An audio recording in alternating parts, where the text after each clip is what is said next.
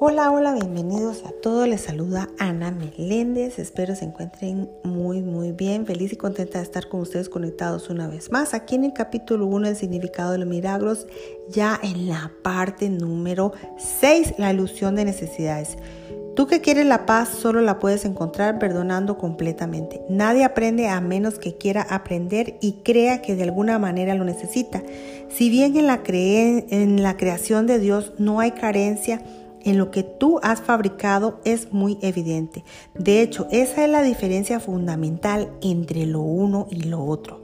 La idea de carencia implica que crees que estarías mejor en un estado que de alguna manera fuera diferente de aquel en el que ahora te encuentras. Antes de la separación, ¿qué es lo que significa la caída? No se carecia de nada. No, había necesidades de ninguna clase. Las necesidades surgen únicamente cuando tú te privas a ti mismo. Actúas de acuerdo con el orden particular de necesidades que tú mismo estableces. Esto a su vez depende de la percepción que tienes de lo que eres. La única carencia que realmente necesitas corregir es tu sensación de estar separado de Dios. Esa sensación de separación jamás habría surgido si no hubieras distorsionado tu percepción de la verdad, percibiéndote así a ti mismo como alguien necesitado. La idea de un orden de necesidades surgió porque al haber cometido ese error fundamental ya te habías fragmentado en niveles que comportan diferentes necesidades. A medida que te vas integrando, te vuelves uno y tus necesidades, por ende, se vuelven una.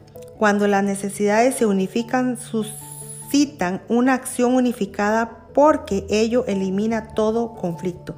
La idea de un orden de necesidades que proviene del error original de que uno puede estar separado de Dios requiere corrección en su propio nivel antes de que el error de percibir niveles pueda corregir. No te puedes comportar con eficacia mientras operes en diferentes niveles. Sin embargo, mientras lo hagas, la corrección debe proceder verticalmente desde abajo hacia arriba. Esto es así porque crees que vives en el espacio, donde conceptos como arriba y abajo tienen sentido.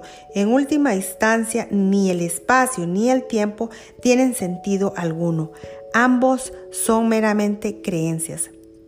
El verdadero propósito de este mundo es usarlo para corregir tu incredulidad. Nunca podrás controlar por tu cuenta los efectos del miedo porque el miedo es tu, es tu propia invención y no puedes sino creer en lo que has inventado. En actitud, pues aunque no en contenido, eres como tu creador quien tiene perfecta fe en sus creaciones. Porque las creo. Creer en algo produce la aceptación de su existencia. Por eso puedes creer lo que nadie más piensa que es verdad. Para ti es verdad porque tú lo inventaste. Todos los aspectos del miedo son falsos porque no existen en el nivel creativo y por lo tanto no existen en absoluto. En la medida en que estés dispuesto a someter tus creencias a esta prueba, en esa misma medida quedarán corregidas tus percepciones. En el proceso de separar lo falso de lo verdadero del milagro procede a lo largo de estas líneas. El amor perfecto expulsa el miedo. Si hay miedo es que no hay amor perfecto. Más, solo el amor perfecto existe. Si hay miedo, este produce un estado que no existe. cree esto y serás libre.